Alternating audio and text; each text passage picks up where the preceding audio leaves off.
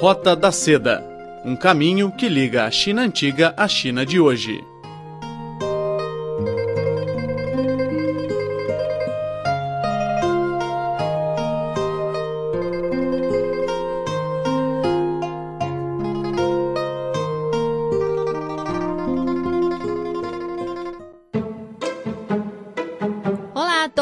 Sejam muito bem-vindos a mais uma edição da Roda da Seda. Sou a Silvia Jin e ao meu lado.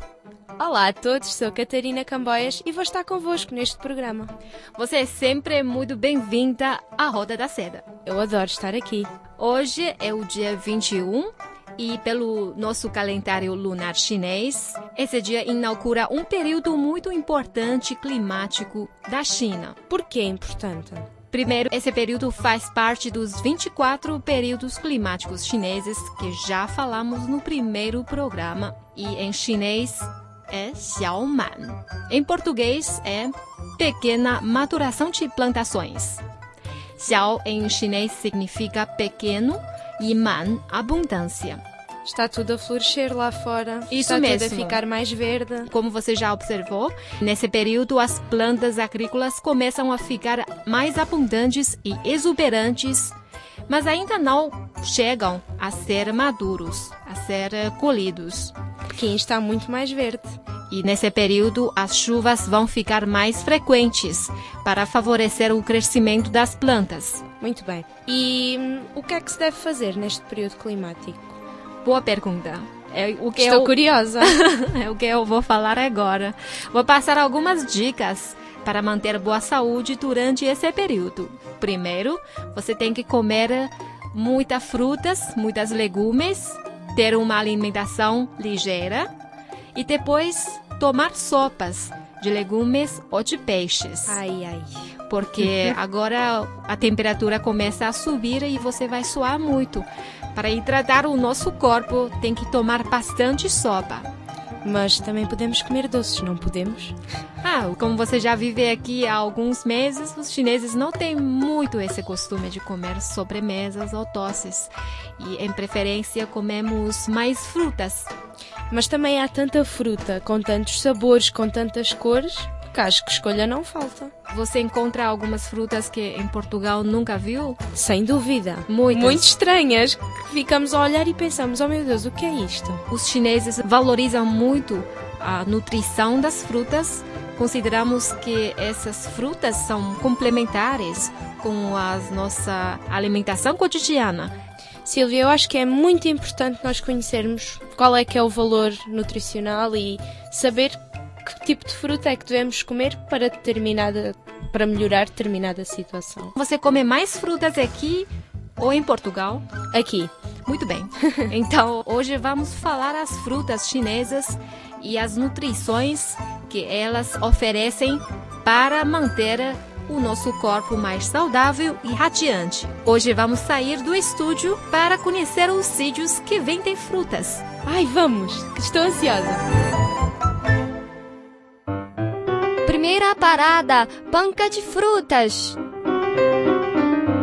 Bem-vindos ao nosso programa sobre a fruta.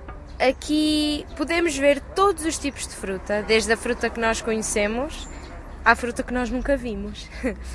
Temos aqui uvas, grandes, pequenas, mais escuras, mais claras, mas uvas que nós conhecemos. Temos pêssegos, mas temos também melão, mas aqui o melão tem quatro cores diferentes, tamanhos diferentes e sabores diferentes.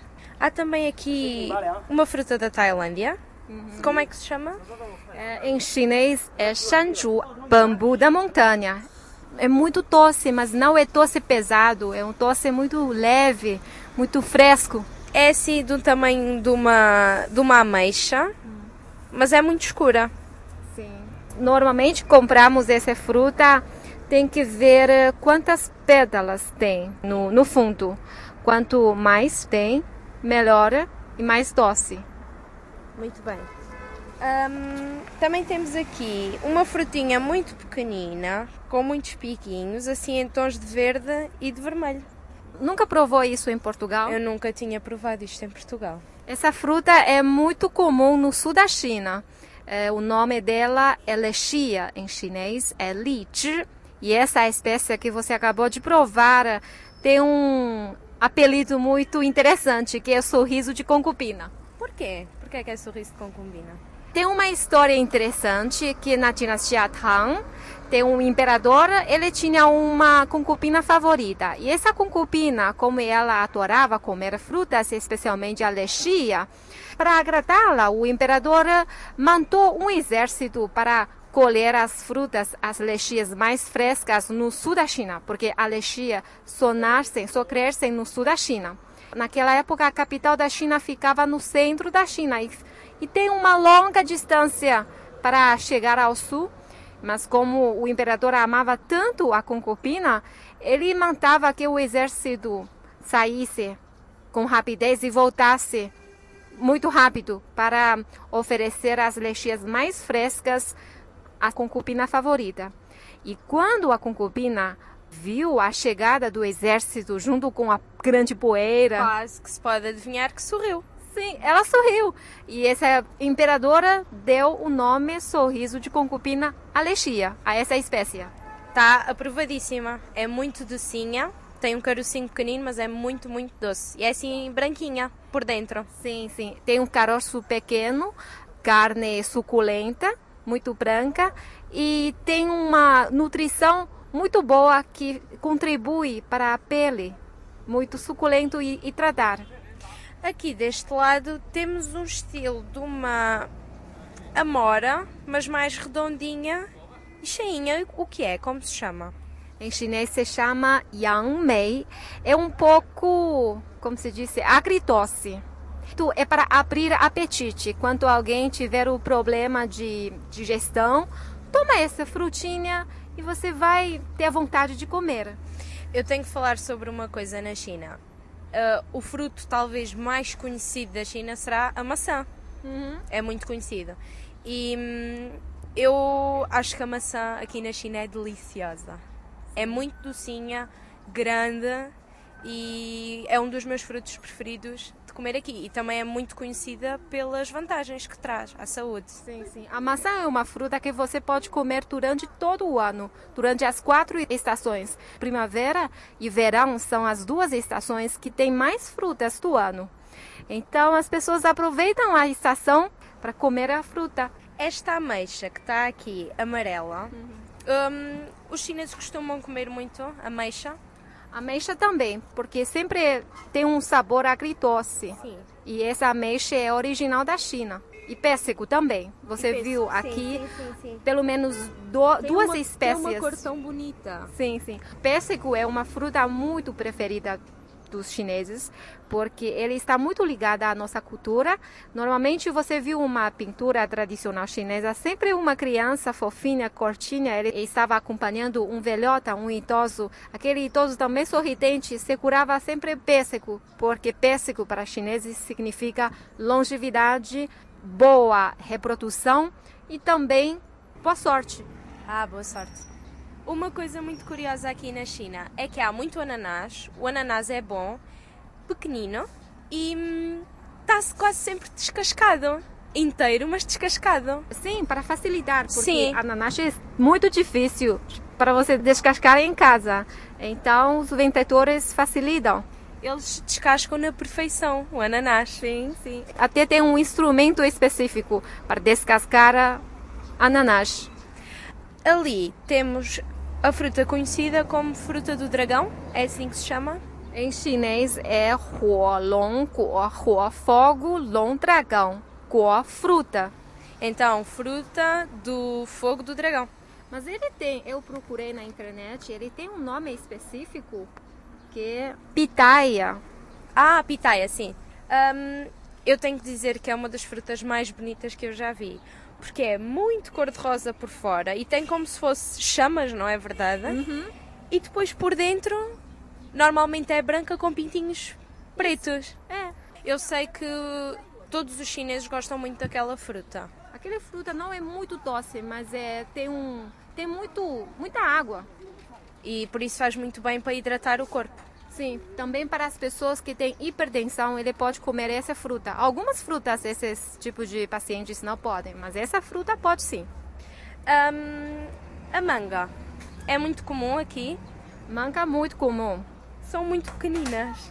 Tem pequenino e tem grandão. Maior. Não é tão grandão, é, mas maior. Mas Porque normalmente vende-se mais as pequeninas, não é? os dois, ambos. Em Pequim pode-se encontrar frutas de todo o país.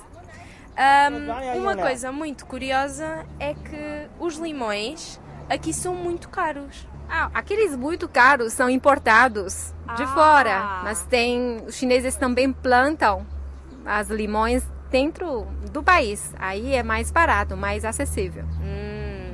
Também temos aqui melancia, grande, tem bom aspecto, parece docinha. Melancia é uma fruta obrigatória do verão. Sim, É, para nós é um refrigerante.